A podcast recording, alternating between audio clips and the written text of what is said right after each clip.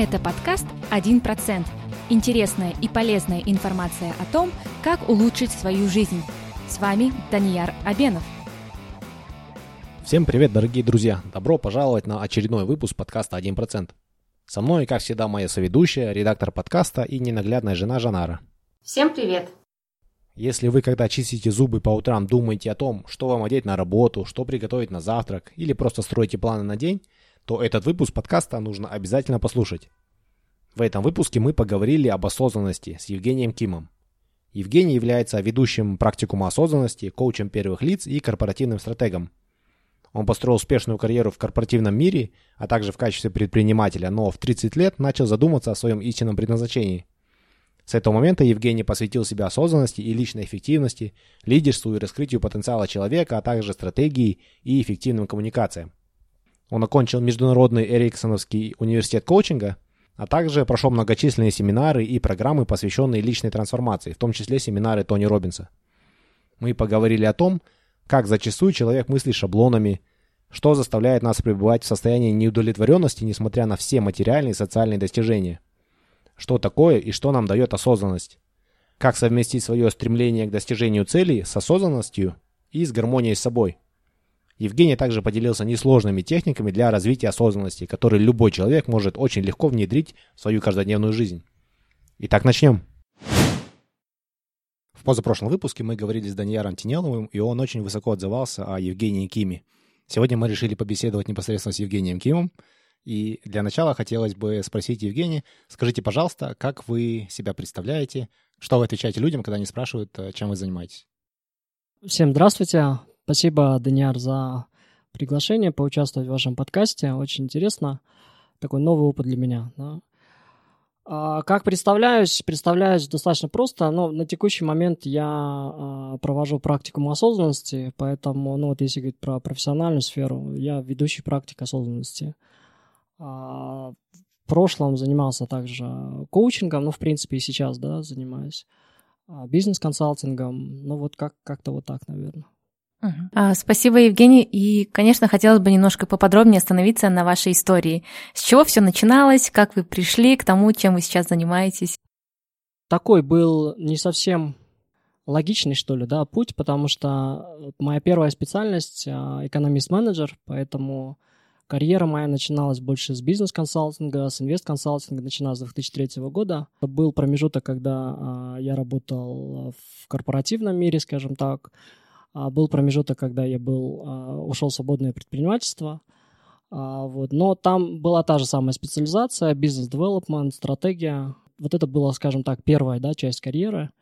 Вот. Но чем бы я ни занимался, в, в какой-то момент был, был такой какой-то внутренний зов, да, внутренний зов, который говорил, что вот почему-то, несмотря там на какие-то внешние достижения, результаты, а, что я как бы не совсем на своем месте нахожусь. Да? И поэтому в 2010 году мне исполнилось 30 лет, и я так решил всерьез остановиться и задуматься, а вот в долгосрочной перспективе, куда я хочу на самом деле развиваться. И был такой интересный опыт, потому что когда я задал себе вопрос, а зачем я делаю то, что я сейчас делаю, а, я услышал внутренне, внутри такой ответ – для того, чтобы набраться опыта. Да? И я вдруг осознал, что вот этот ответ для того, чтобы набраться опыта, он у меня еще остался с университетской скамьи, да, только теперь я уже не, не совсем студент, а мне уже 30 лет. Вот, и я понял, что ну вот с этой мотивацией надо как-то вот ее поисследовать, да, что называется. И предыдущий опыт я назвал э, как синдром мартышки, да, то есть, может быть, вы знаете, есть анекдот, когда лев приказал джунгли разделить на красивых и умных, и обезьяна села ровно посередине. Когда лев попросил ее там принять либо эту, либо эту сторону, она говорит, а что мне, разорваться, что ли, да, потому что вроде бы и здесь, и здесь. Я как-то решил э, для себя, что ну вот с этим надо заканчивать, да, и действительно прояснить для себя, а куда же я хочу, что для меня действительно важно, да, куда я хочу а, попасть. Или вот тот самый вопрос, который для меня очень важен и по сей день, в чем я хочу стать мастером. И в 30 лет я остановился и как-то вот а, был период, я смог, а, скажем так, услышать себя, что ли, да, и я понял, что чем бы я ни занимался, мне всегда было интересно а, две такие темы. Первая тема — это стратегия, вторая тема — это раскрытие потенциала человека. А почему вы решили заниматься именно коучингом? Мне нравится сам подход. Да? Один из основных постулатов коучинга гласит, а, что в каждом человеке есть его уникальный источник мудрости, в котором есть абсолютно все ответы на все его вопросы. И задача коуча не в том, чтобы там научить да, человека жить, как он должен жить, как он должен там думать и так далее, и так далее. А задача коуча в том, чтобы помочь человеку присоединиться к самому себе и эти ответы обнаружить внутри себя. Вот, поэтому а, я решил сертифицироваться. А, есть у нас представительство от Эриксоновской школы. Вот, и в 2010 году я прошел эту сертификацию. И начался такой следующий этап, когда я понял, ну все, вот это, наверное, коучинг, это то, чем я хотел позаниматься, вот, но я увидел, что в самом коучинге тоже есть там разные направления, да, и в течение года, полутора я просто искал себя теперь уже как коуч. И через какое-то время я понял, что мне интересно работать, а, ну, наверное, это отчасти связано с прошлым опытом. Мне интереснее больше работать именно с предпринимателями. И моя специализация а, называлась «Трансформация бизнеса через трансформацию личности». То есть меня интересовали именно те предприниматели, те собственники, которые а, видели или осознавали, или как-то начинали догадываться о том, что их контекст – это контекст, по сути, их команды и тех результатов, которые они получают. Вот. И поэтому э, до 2015 года я, скажем так, больше э, участвовал в компаниях, на таки, в компаниях, которые проходят такой, проживают трансформационный период. И э, здесь, как в жизни любого человека, когда он проходит какой-то трансформационный период, у него возникает очень много вопросов, о которых э, какой-то период он и сам не понимает, и сам не осознает, потому что они находятся в какой-то такой слепой зоне. Да? И здесь э, как бы важен момент не только того, чтобы ответить на эти вопросы. Да, здесь э, момент достаточно сложный, когда я и не совсем понимаю вообще, что это за новые вопросы, потому что на том этапе мне как бы было все понятно, я знал, что надо делать, как надо делать, когда надо делать. А вот на этом этапе а, не совсем понятно, потому что новые какие-то задачи, новые какие-то условия.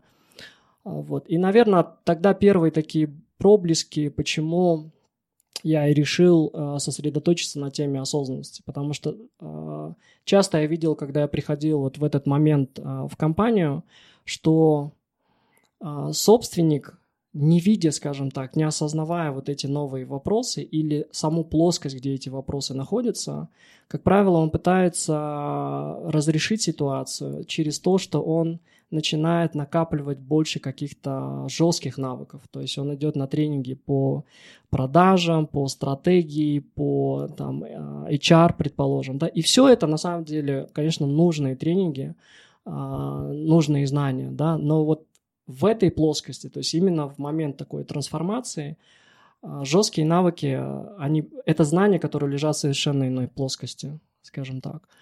Поэтому моей задачей было, скажем, собственнику помочь это увидеть, что вот это состояние, в котором ты находишься, во-первых, у многих наступало такое облегчение, когда я просто приходил и говорил, это нормально – это нормально, что ты сейчас это проживаешь, что много каких-то вопросов непонятных, и кажется, что весь прошлый опыт обесценивается, и очень много новых э, каких-то таких состояний непонятных, да, и понятно, поскольку он лидер, его внутреннее состояние начинает отражаться в команде.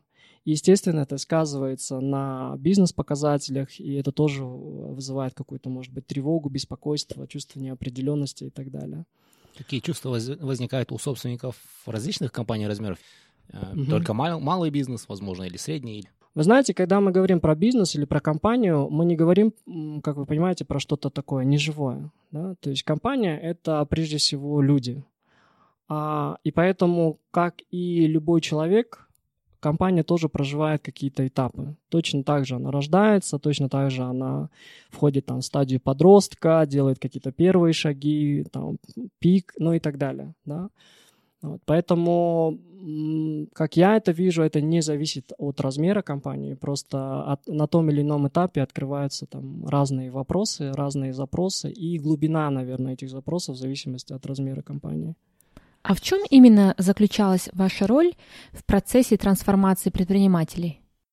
С чего мы обычно начинали?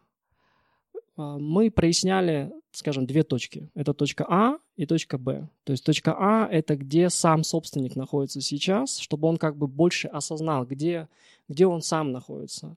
Точка А, мы также говорили здесь о том, где находится его бизнес, что на самом деле происходит в компании. Потому что очень часто я тоже видел, когда а, я, скажем так, диагностировал а, собственника, да, его мнение в отношении того, что происходит в бизнесе, и потом разговаривал с командой, с топ-менеджментом, а, с сотрудниками, я видел три разные картины – да, поэтому вот это как минимум нужно было свести к плюс-минус там общему знаменателю, и тогда мы понимали, где находится компания, где находится он сам. И от этого тоже э, у многих такое наступало облегчение, потому что большая определенность, а вот что со мной происходит, а вот где я нахожусь, да. И дальше был вот этот интересный момент, когда мы а, проясняли вот эту самую точку Б. А куда же ты хочешь там привести компанию?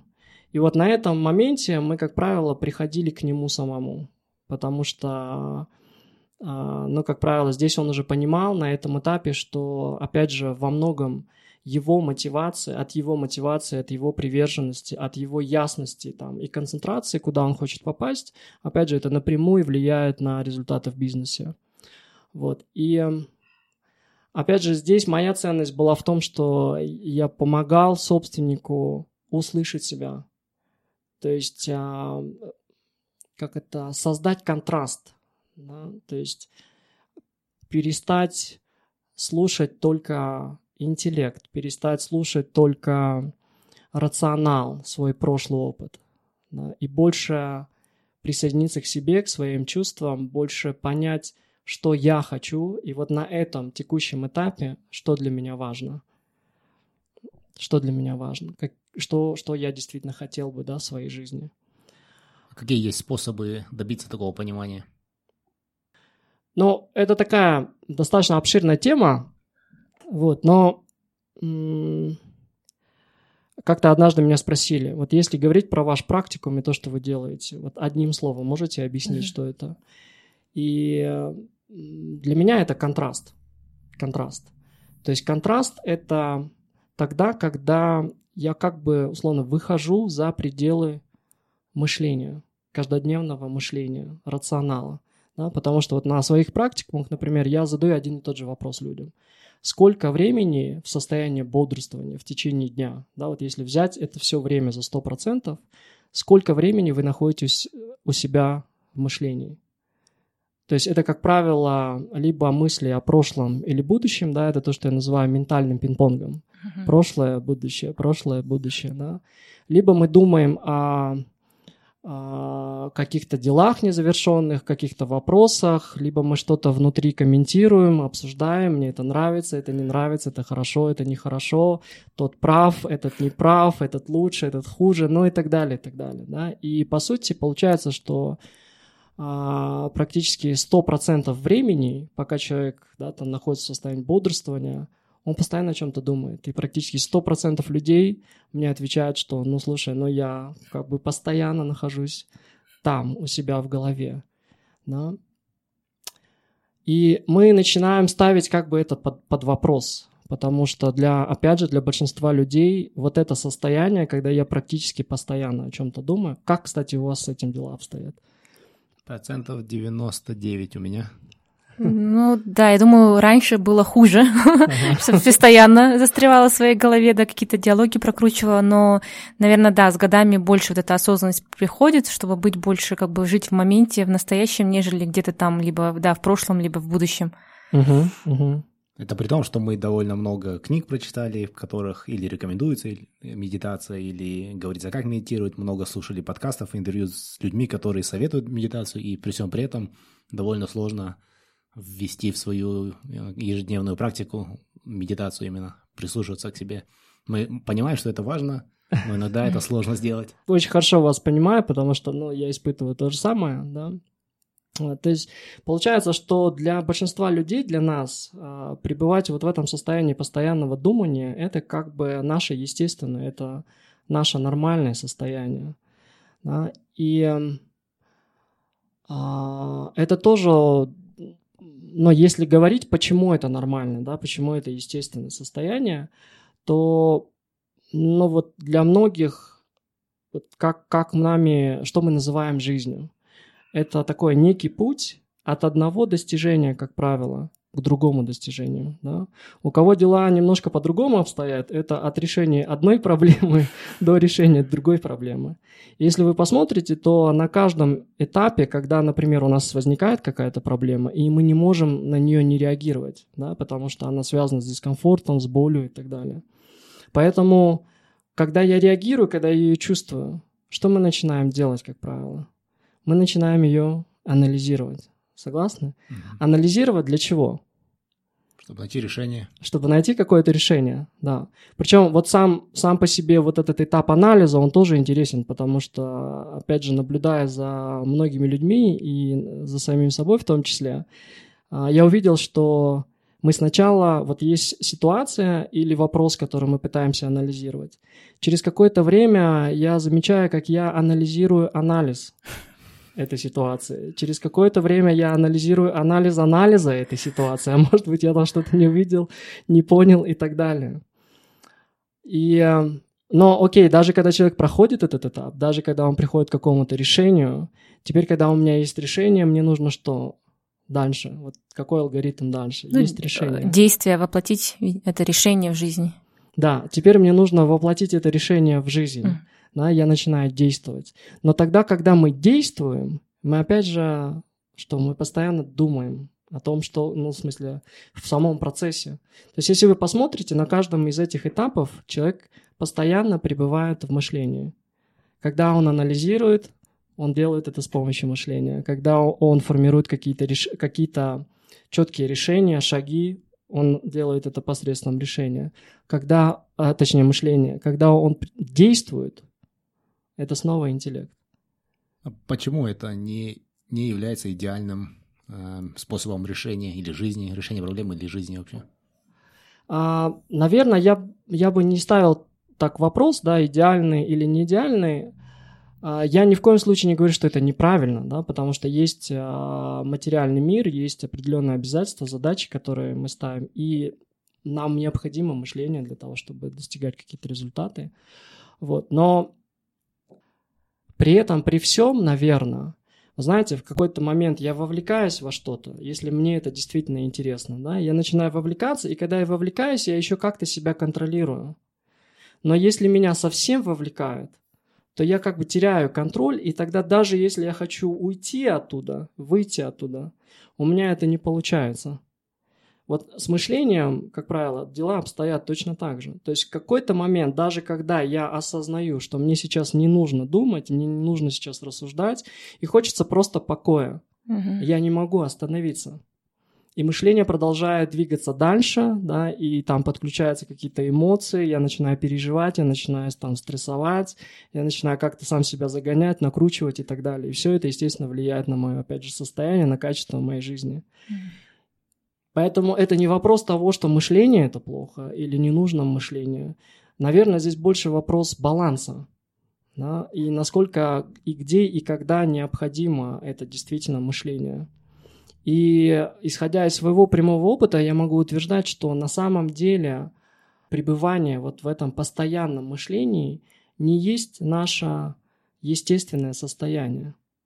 Это просто то, к чему мы в какой-то момент привыкли или, скажем так, начали считать нормой, и это стало статусом кво.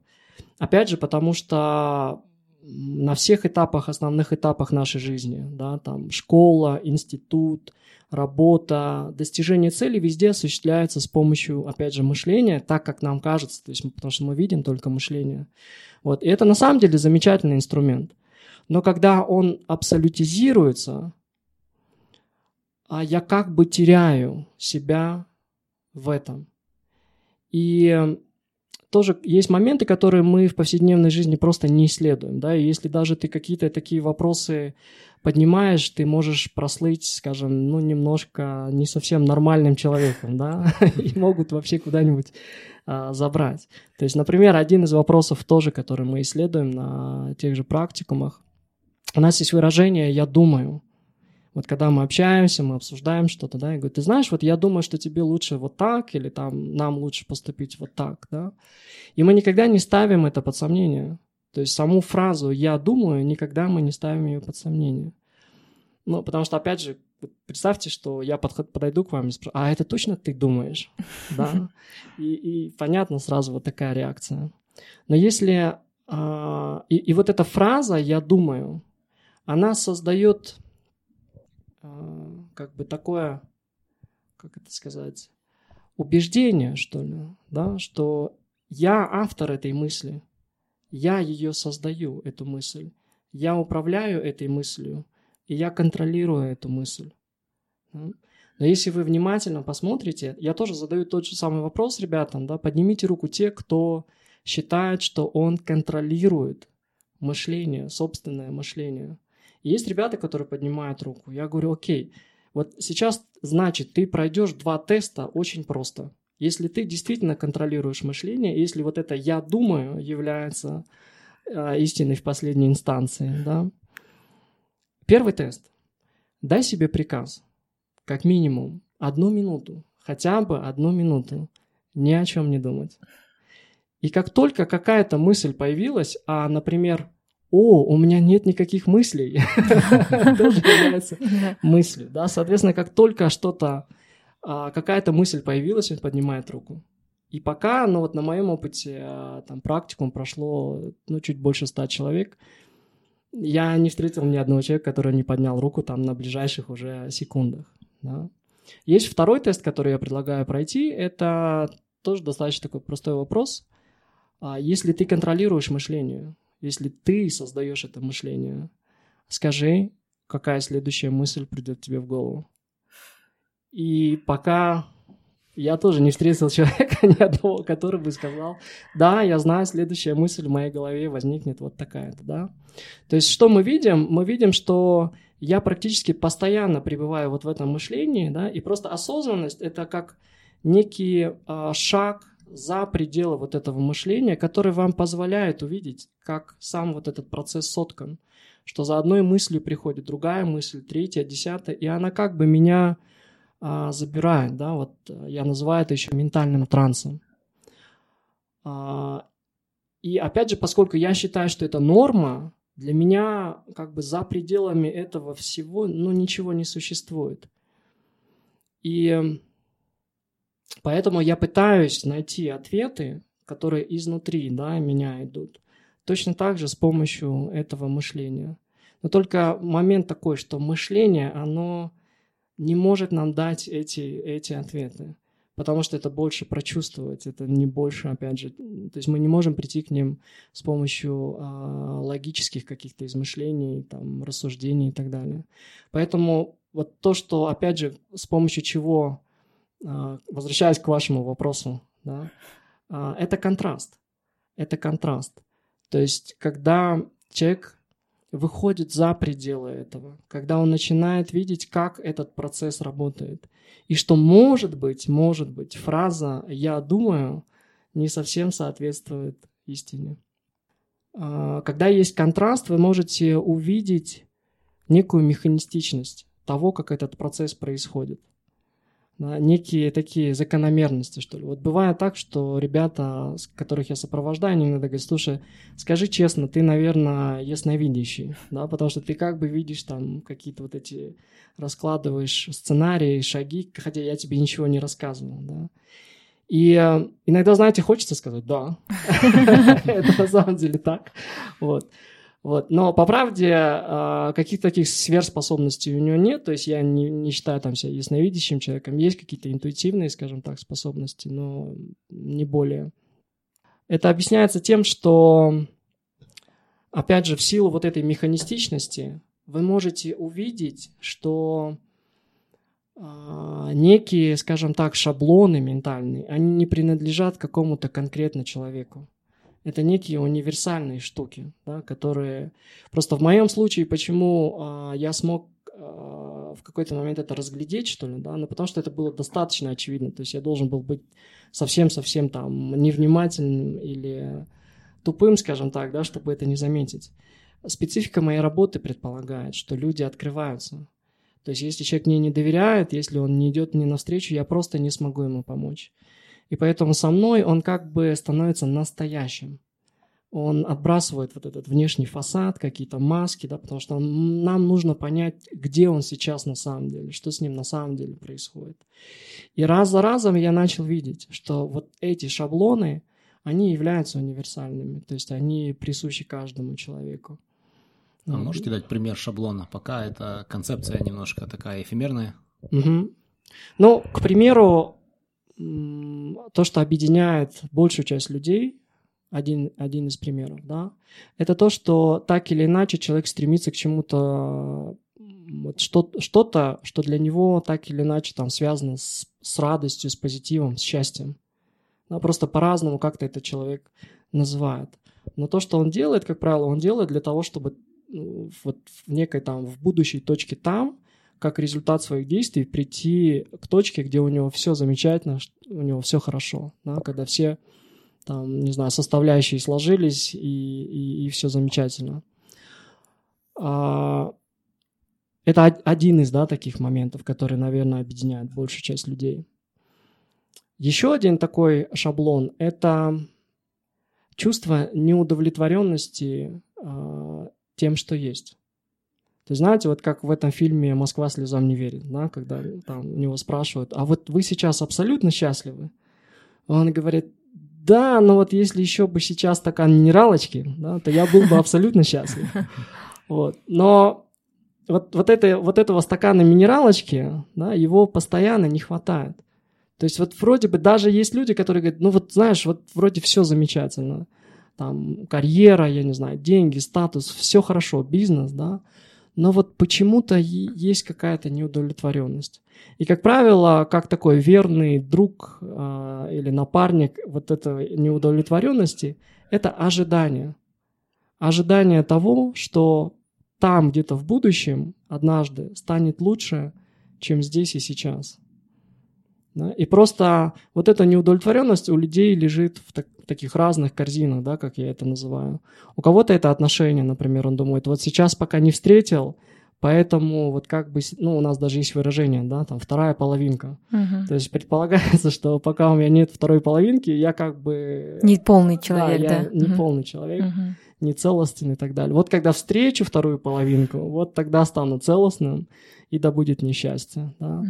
У кого-то это деньги, например. Да? Вот когда заработаю энную сумму, угу. стану там финансово независимым, свободным, вот тогда стану счастливым. Угу. У кого-то это может быть внешность, ну и так далее, и так далее. То есть какой-то фактор, который мне в настоящий момент не хватает для того, чтобы стать а, окончательно там счастливым, целостным и так далее. Вот, вот это, наверное, такой один из э, шаблонов.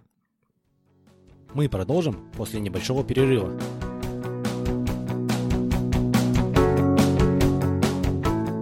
Друзья, мы будем очень признательны, если вы поделитесь нашим подкастом со своими родными, близкими, знакомыми и друзьями, а также покажете им, как подписываться на подкаст и как слушать последние выпуски. Не забывайте также ставить нам 5 звездочек на iTunes и оставлять свои комментарии. Заранее спасибо.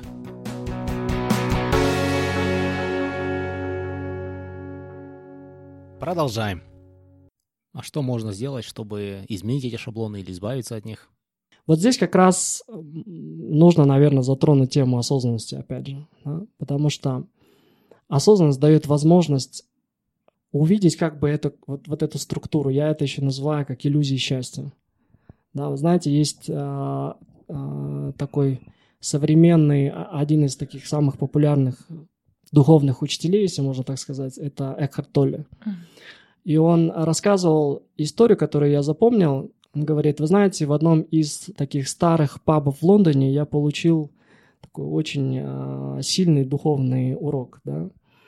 Когда я зашел, и паб существует там свыше 50 лет, по-моему, он сказал, я зашел и увидел над барной стойкой висит а, табличка, на которой написано «Бесплатное пиво завтра». Да, и он говорит, за все эти годы ни одной пинты этот бар, понятное дело, бесплатно не отдал, потому что каждый раз, когда ты приходишь, тебе говорят, приходи завтра, да. И если проводить параллели, то, опять же, а, вот с этим стремлением к счастью, да, а, есть такая аналогичная картина. Когда мне кажется, ну вот все, вот когда я до этой точки дойду, вот там будет счастье. Понятно, если я не достигаю этого результата, да, есть недостаточность, ну, потому что я не достиг, да. Но давайте посмотрим, что происходит даже тогда, когда я достигаю этого, да, когда я достигаю этого результата. Как правило, там происходит там один из трех сценариев. Их может быть этих сценариев больше, но вот сейчас мы просто да, затронем три. Первый сценарий — это, возможно, вы замечали это там на своем прямом опыте тоже, когда тот результат, который когда-то казался вам результатом мечты, вы его достигаете, и да, он вызывает всплеск каких-то эмоций, радости и так далее. Но потом проходит какое-то время, и вы смотрите на этот результат, и внутри возникает вопрос. Молодец, достиг. Дальше что? Да? То есть через какое-то время этот результат начинает обесцениваться. Причем то, что я замечаю, с годами эти результаты, они обесцениваются все быстрее. То есть вот в детстве нас, чтобы как-то удивить или вызвать какой-то восторг или радость, да, много не надо. Но с годами вот этот момент, он начинает все больше усложняться, становиться все более комплексным, да, там очень много должно чего случиться, чтобы я там порадовался. Поэтому процесс обесценивания достигнутых результатов, он тоже становится все как бы быстрее, да, происходит. А, иногда мои клиенты сравнивают, но это, как правило, тоже люди, которые там надостигались, что называется, у них уже есть определенный статус, объективные, да, какие-то очень а, такие большие, сильные результаты. И говорит, ты знаешь, Жень, я с годами вижу, что это схоже с наркотиком. Да? Кайфа меньше, как бы, доза больше, точнее, становится, а кайфа меньше. Вот, вот это, наверное, про вот обесценивание. То есть даже тогда, когда я достигаю тот самый объект, который должен был сделать меня счастливым, по сути. А второй, второй, второй шаблон, который обычно происходит, это тогда, когда я свой результат начинаю сравнивать с результатами других людей. И, как правило, я всегда найду, кто, не знаю, более профессионален, чем я, более богат, чем я, красивее, чем я, моложе или, наоборот, более зрелый, чем я, и так далее, и так далее. И это снова вызывает какую-то нехватку, это снова вызывает ощущение недостаточности, что вот здесь и сейчас снова чего-то не хватает, новый стакан минералочки, да. Вот. Либо возникает что-то третье, это тоже как такое некое наблюдение, которое, наверное, вы тоже видите. Это полярности. То есть каждый результат, в каждом результате, неважно, о чем мы говорим с вами, а, содержится всегда два полюса. Это плюс и минус. И вот в начале, когда я это достигаю, для меня это один сплошной плюс. Но потом проходит какое-то время, и вдруг я вижу, что тот же самый результат как будто показывает мне свою другую крайность. Один из хороших примеров – это отношения. Например. То есть, когда два человека встречаются, они друг друга долго искали, как им кажется, вот теперь они друг друга дополняют, и все случилось, вот теперь счастье. И, как правило, ну, в зависимости там от, от, от пары, да, но через полтора-два годика их отношения, как правило, начинает что-то происходить. И, может быть, даже через какое-то время тот же самый человек, который был для меня источником абсолютного счастья, может потенциально стать человеком, который, ну вот мне никто в жизни никогда такой боли не приносил, как он. Да? С деньгами, как я вижу, то же самое в какой-то момент происходит. Потому что теперь, когда у меня есть деньги, мне тоже нужно теперь там понять, как их правильно инвестировать, как их не потерять, правильно доверить, правильно вложить, да, ну и так далее. Возьмите что угодно. Там, вот мои друзья стали генеральными директорами, а я все еще middle менеджер. Окей, через какое-то время я становлюсь генеральным там, менеджером, И первое время я получаю кайф от этого. Поздравления, новые возможности, новый офис, не знаю, служебная машина и так далее, и так далее. Но чем глубже я включаюсь в процесс, там есть как бы цена этого. Да? Mm-hmm. Это больше ответственность, это в какой-то момент может быть больше стресс, ну и так далее. Mm-hmm. И здесь, когда человек с этим встречается, то есть когда он видит другую полярность, это приводит, как правило, нас туда же. Это снова какая-то нехватка, это снова какая-то недостаточность, и я начинаю искать что-то дальше. Да. И я снова опять же включаю для того, чтобы найти, что это дальше, я опять же включаю мышление. И обычно мышление, поскольку оно линейное, и оно опять же имеет некие такие, некую шаблонность, скажем так, обычно люди говорят, окей, значит тебе нужен, нужен больший результат тебе нужны большие масштабы. Особенно вот те, кто называют там себя достигаторами, mm-hmm. вот у них однозначно работает вот такая логика. Просто тебе больше надо, слушайте, эти объемы уже все, ты там себя перерос, тебе надо дальше расти. Да? И человек начинает следовать этой логике, а, не замечая, что он как бы в какой-то... Это обычно уже видно с годами да, или когда уже определенная зрелость, как правило, приходит, когда человек начинает замечать, слушай, такое ощущение, как будто я хожу по кругу, как будто я все это уже видел. Что остается константой, это недовольство тем, что есть, и ожидание, что где-то там станет лучше. Да? Бесплатное пиво завтра.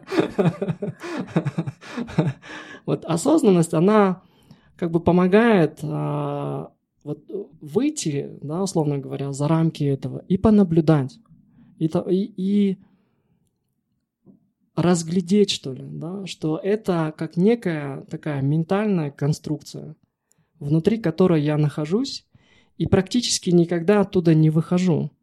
Потому что, опять же, почему? Потому что у меня нет контраста. И нормой для меня считается моим естественным состоянием, когда я постоянно о чем-то думаю. Я о чем-то думаю. здесь, если позволите, такая параллель, да, которую я обычно провожу.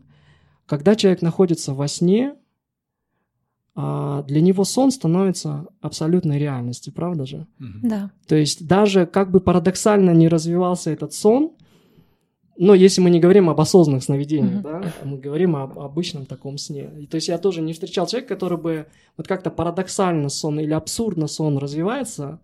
И я не говорю во сне, так, стоп, стоп, стоп, этого не может быть, что-то здесь не то. Да? То есть во сне мы тотально как бы следуем сценарию этого сна, как бы он ни развивался. И получается там такая же штука, как в кинотеатре. То есть, когда я смотрю какой-то фильм, и если он меня действительно вовлекает, если он мне действительно интересен, я как бы слипаюсь со сценарием этого фильма и с главным героем. И что бы он ни проживал там, я проживаю здесь, сидя в зале. В какой-то момент я даже могу забыть, что я на самом деле нахожусь в совершенно другом измерении, и то, что там происходит, например, меня никак не касается или там никак мне не угрожает. Во сне происходит обычно вот такая же штука – то есть то, что я вижу, тот сценарий, который разыгрывается во сне, я его начинаю проживать. И поскольку ум и тело, они взаимосвязаны между собой, тело как бы максимально воспроизводит то, что проецирует ум.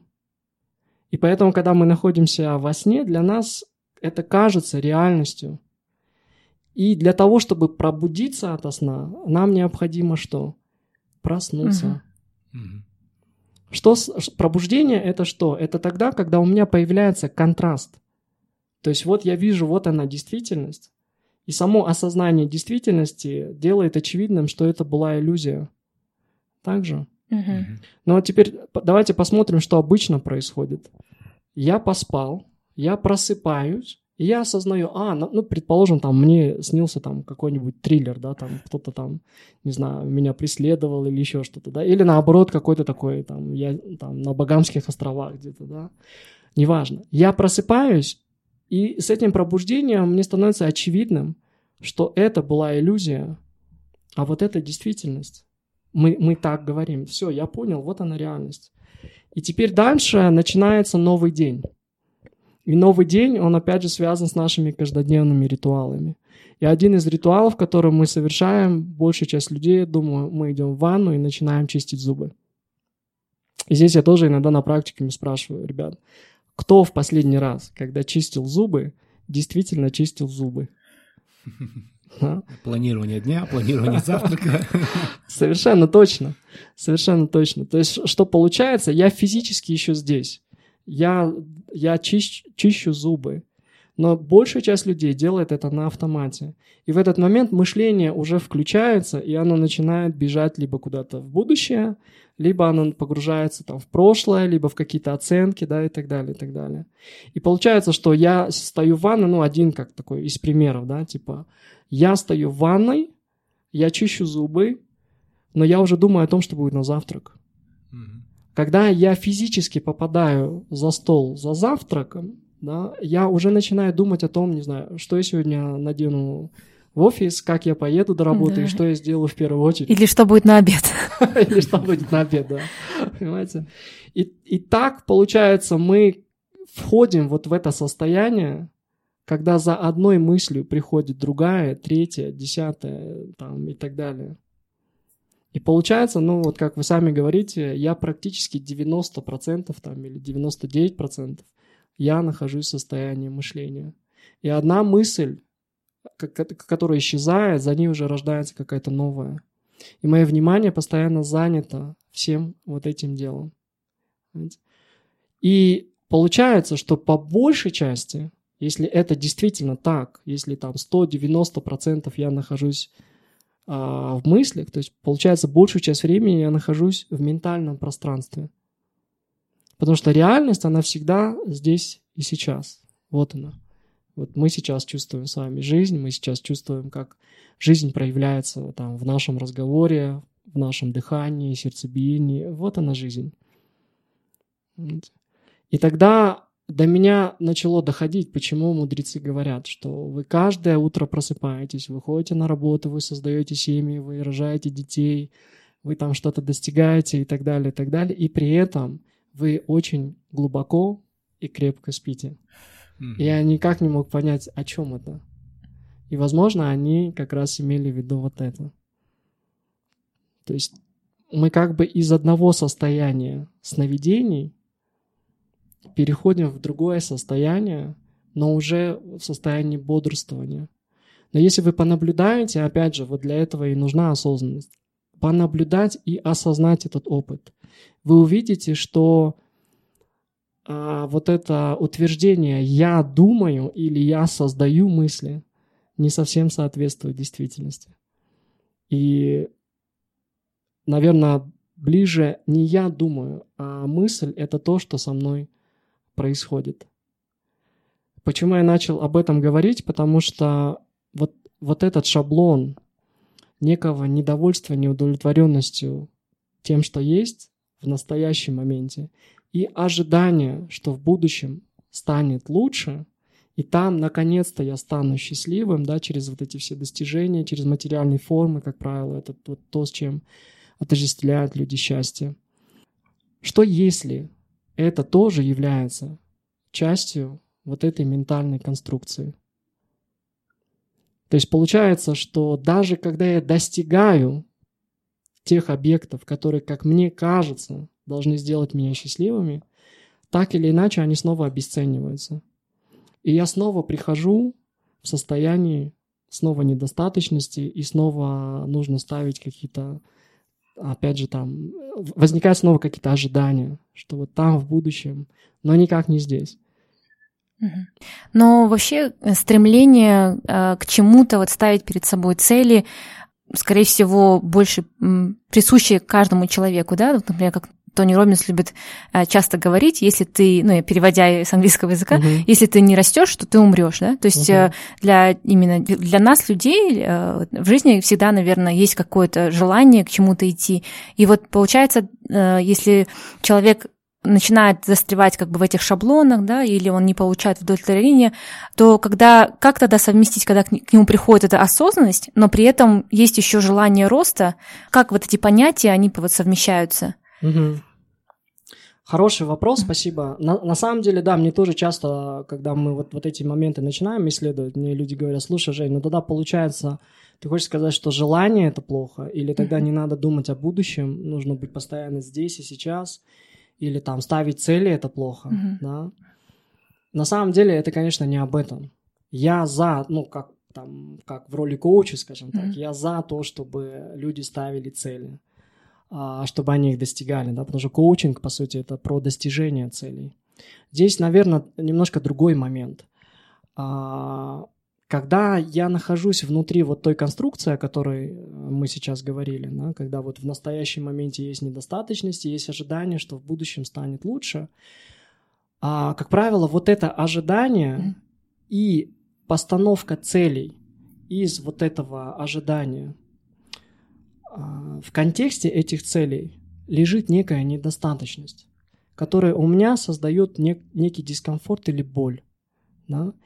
И поэтому, когда я ставлю эту цель и когда я хочу ее достичь, для многих людей сам процесс достижения и достижения этой цели является некой компенсацией. То есть он посредством достижения этой цели пытается вот эту самую недостаточность как-то реализовать. Недостаточность вот эта, это тоже один из таких универсальных шаблонов, она звучит следующим образом. Я недостаточно хорош. Я недостаточно хорош, потому что там я не заработал достаточно денег. Я недостаточно хорош там, потому что, не знаю, у меня нет семьи. Я недостаточно хорош, потому что я не такой профессионал, да, там, как кто-то. И так далее. То есть чаще всего в основе вот этих желаний или целей лежит вот эта самая недостаточность. Да, вот. И как бы она... То есть поэтому человек больше м, стимулируется, скажем так, страхом. Страхом, что вот если я не достигну, тогда действительно получается, что я недостаточно хорош. А вы просто упомянули про Тони Робинса, вот он говорит, что вот эти два страха тоже являются универсальными и взаимосвязанными. То есть если я недостаточно хорош, значит меня не будут любить. Мгм. Понимаете? То есть, а если меня не будут любить, это то, что еще остается там как некий э, шаблон из детства. Если меня не будут любить, для многих на подсознательном уровне это смерть. Потому что, ну, родители, когда мы, когда мы вот в этом совсем маленьком возрасте, мы тотально зависим от родителей. И отсутствие их любви, по сути, для многих это может оказаться смертью. Поэтому это взаимосвязано. Вот. Поэтому здесь не вопрос того, что цели ставить там плохо, да, и так далее. Я обычно условно разделяю, что есть цели, которые ставятся из пространства недостаточности, из пространства нехватки. Когда я, внутри меня есть убеждение, что я недостаточно хорош, и через реализацию цели я как бы должен кому-то доказать, что со мной все окей, э, и что я достоин любви, я достоин признания, одобрения. Ребята, обратите внимание, я достиг, дайте мне мою порцию любви. И э, это совершенно другой контекст, да, из которого человек действует. Есть цели, э, которые человек ставит из пространства изо- изобилия, из пространства достаточности, что ли, да, когда он видит, что ресурсов на самом деле изобилие, и всего на всех хватит. Есть только твои, не знаю, там, клиенты, да, есть только твоя уникальность, и как бы природа позаботилась о том, что твое проявление найдет отклик, да, в жизни. Вот. Но, наверное, это вот эти пространства, они во многом, опять же, возвращаясь к теме осознанности, они обусловлены качеством сознания человека. Качеством сознания человека. То есть если... э, это, наверное, тоже, опять же, где-то со зрелостью связано, можно, наверное, как-то так сказать.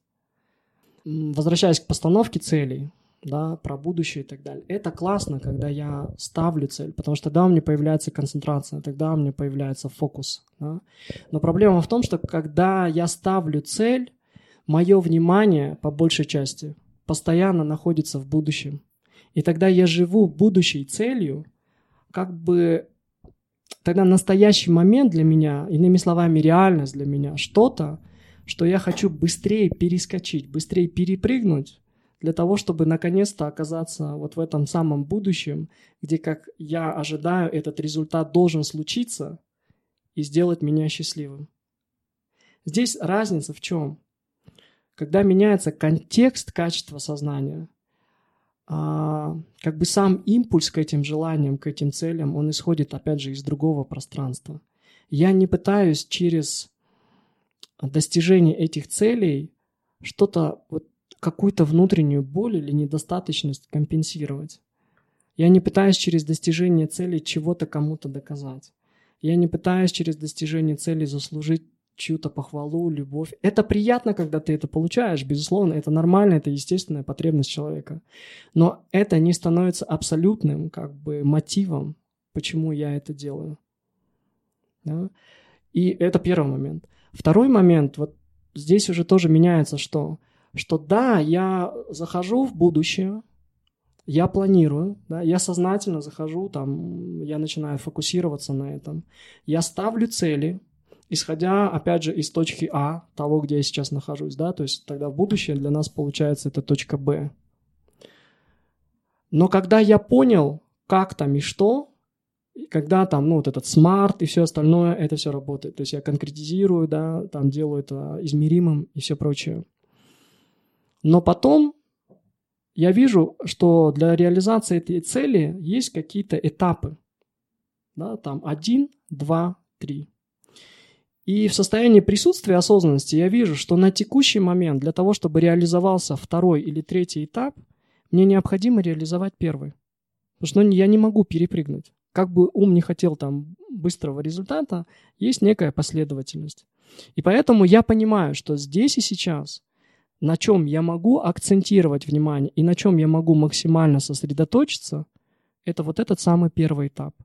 Поэтому я как бы центрирую внимание в настоящем. Я посмотрел в будущем, я посмотрел четко, что я хочу, как я хочу, да, что там должно произойти, как я узнаю, что результат достигнут. Но потом я целенаправленно центрирую внимание в настоящем. И я имею дело тотально только вот с этим самым первым этапом. Периодически возвращаясь снова в будущее, и как бы оттуда да, это как планирование в ретроспективе, да, говорят. То есть оттуда я смотрю, насколько то, что я сейчас делаю, соответствует тому, что я задумал. Увидел, сверился, если необходимо какие-то изменения, внес изменения, но потом снова вернулся сюда, в настоящий момент. Потому что это, то, это только то, с чем я реально могу взаимодействовать. Да? Э, если вы посмотрите, все изменения, которые в вашей жизни происходили, они всегда происходили здесь и сейчас. Если вы посмотрите на результаты, которые так или иначе вы достигали, и, может быть, когда-то для вас они были в будущем, на момент их свершения это всегда было здесь и сейчас. Поэтому там, где я действительно обладаю энергией, да, то, там, где я действительно что-то могу предпринимать, действовать, менять, привносить, это всегда здесь и сейчас.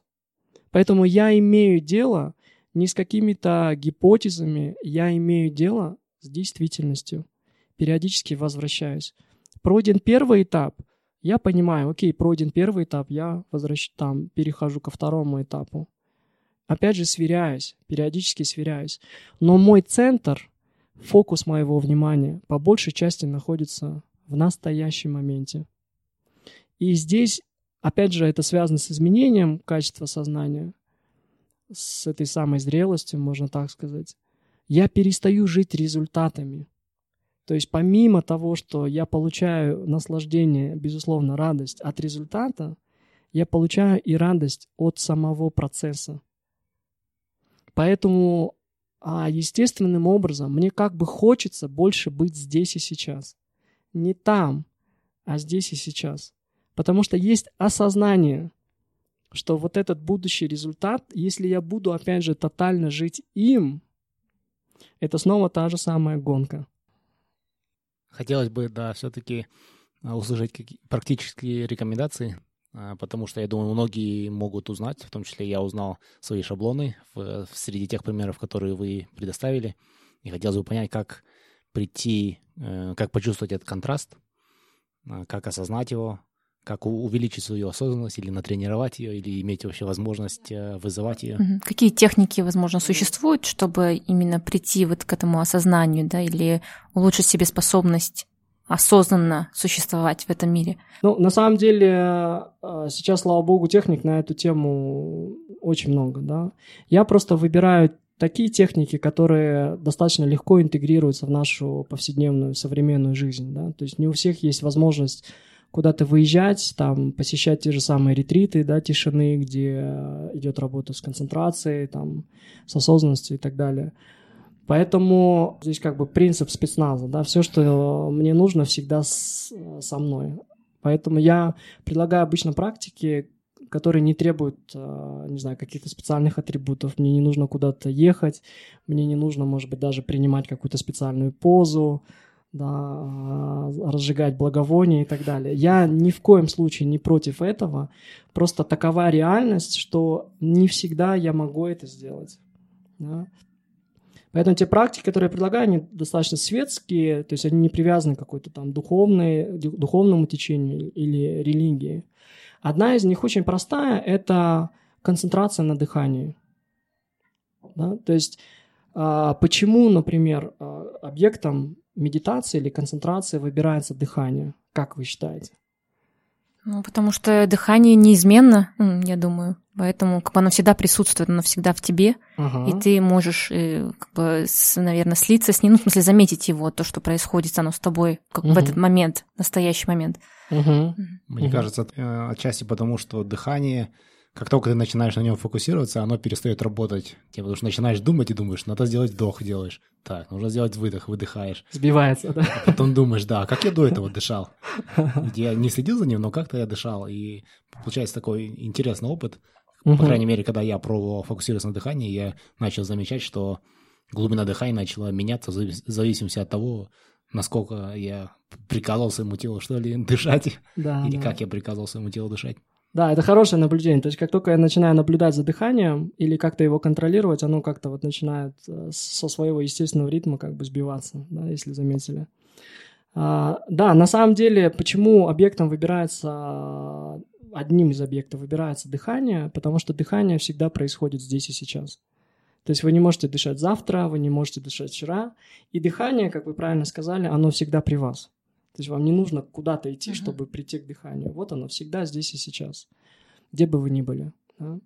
И что происходит, когда вы направляете внимание на дыхание, вы абсолютно естественным образом начинаете центрировать, как бы возвращать свое внимание сюда, в настоящее.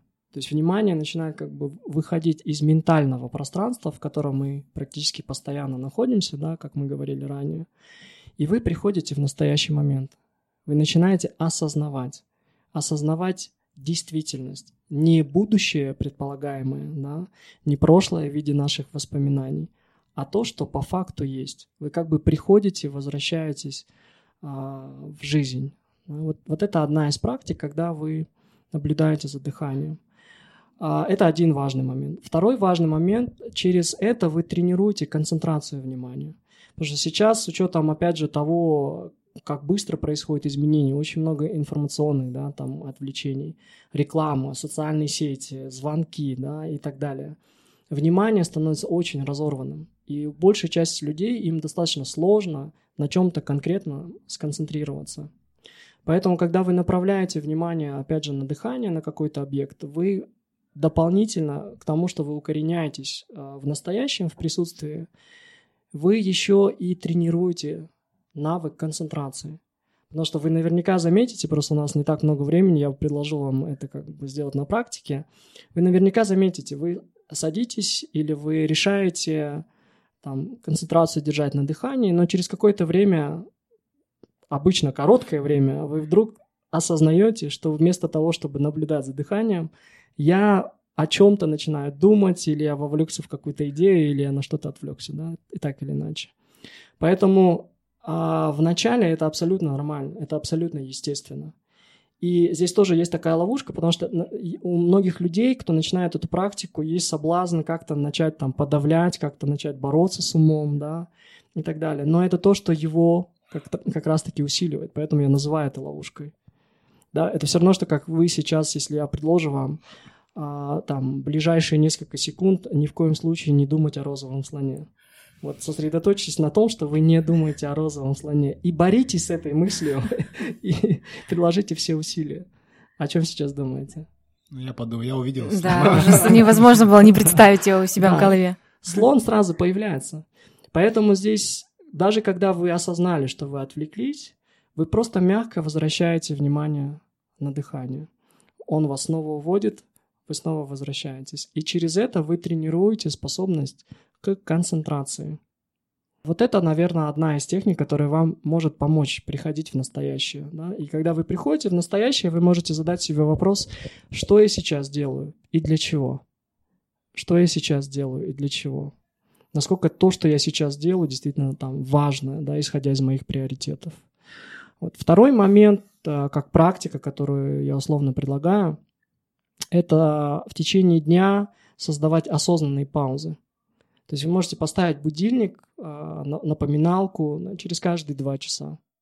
И каждый раз, когда будильник звонит, что вы делаете? Вы просто оглядываетесь по сторонам, просто осознавая, там, что сейчас происходит, где вы находитесь, да. И что вам а, можно сделать или рекомендую сделать? Два-три осознанных вдоха и выдоха. Просто набрать воздух и осознать. Вот я сейчас вдыхаю, сейчас происходит выдох выдыхаю, сейчас происходит выдох. Да? То есть просто 2-3 цикла, и потом вы возвращаетесь э, к делам, э, к тому, что вы делали. Или, может быть, пока вы будете осознанно дышать, вы, вы вдруг осознаете, что, оказывается, я сейчас занимаюсь не совсем тем, что мне надо заниматься. И тогда там вернетесь к тому, что вам надо заниматься. Сейчас хотелось бы задать серию коротких вопросов, но ваши ответы не обязательно должны быть короткими. Какую книгу вы чаще всего дарили или рекомендовали другим людям? Однозначно, это книга «Новая земля» Экхарта Толли. То есть те ребята, которые прошли э, практикум, я всем дарю эту книгу в завершении. Как день начнешь, так и вы проведешь. Какие у вас утренние ритуалы? Как вы проводите, скажем, первые 60 минут идеального дня? Это ну, понятно, это там утренние процедуры, связанные с гигиеной. Да? Это зарядка, гимнастика, медитация. Какая гимнастика? Это особенная? Или... А, я уже где-то, наверное, лет 6-7 а, практикую суставную гимнастику. Есть такой э, Мирзакарим Санакулович Нурбеков, вы, возможно, слышали о нем, mm-hmm. тоже очень его уважаю. Вот. Но он тоже очень много говорит про эту суставную гимнастику, которую тоже порекомендовать могу. Просто я узнал о ней через... Есть такой Юрий Янович Хван. А, это тренер Мирзакарим Санакуловича по восточным единоборствам. Вот как-то нас свела судьба. Вот, вот, вот, это, вот эту гимнастику. А медитация как долго? А, в зависимости, ну, 20-30 минут. 20-30 минут. Каков ваш жизненный принцип или любимая цитата? Ха. Вот то, что сейчас приходит, ну и я тоже на самом деле часто об этом говорю. А мой первый учитель это мой покойный отец.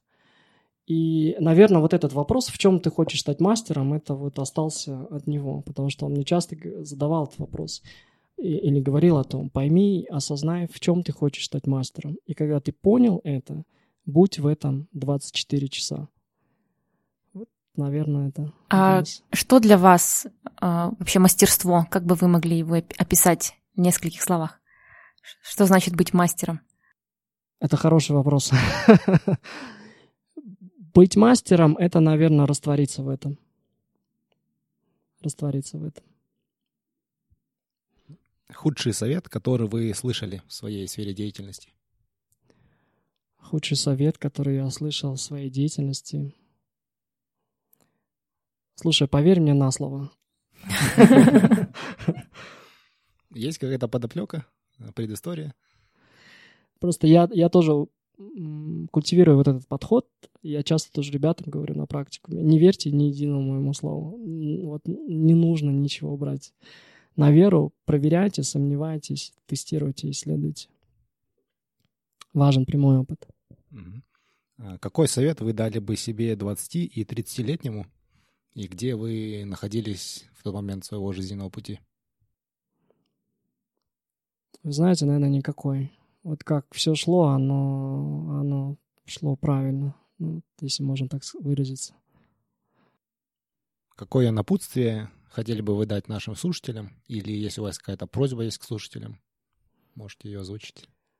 Вот не любитель напутствия давать. А, ну вот если коротко совсем, наверное, слушайте себя.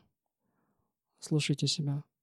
И здесь, наверное, нужно так разъяснить. Потому что часто говорят там а, мудрецы, мастера, что все ответы в тебе.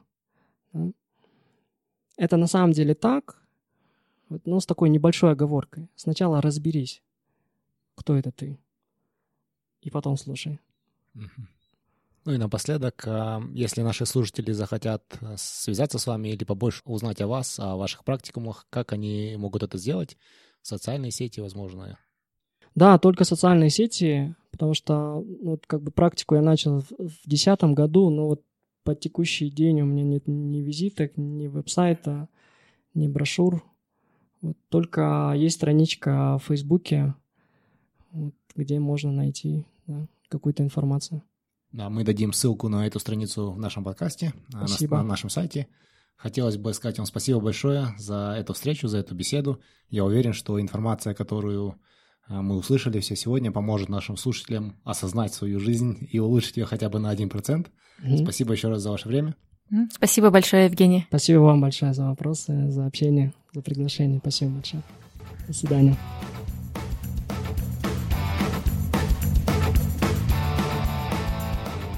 Если вы хотите узнать больше об этом выпуске, то заходите на наш сайт 1%.com. Все латинскими буквами, без цифр. Если вам нравится наш подкаст, то, пожалуйста, поддержите нас. Расскажите о подкасте своим друзьям и научите их пользоваться подкастами. Поставьте нам 5 звездочек на iTunes. Это поможет другим людям найти подкаст и узнать интересную информацию. Впереди у нас заготовлено еще очень и очень много интересных и полезных выпусков. Я уверен, что информация из этих выпусков поможет вам улучшить свою жизнь хотя бы на 1%. Спасибо вам за ваше внимание и за вашу поддержку. Пока!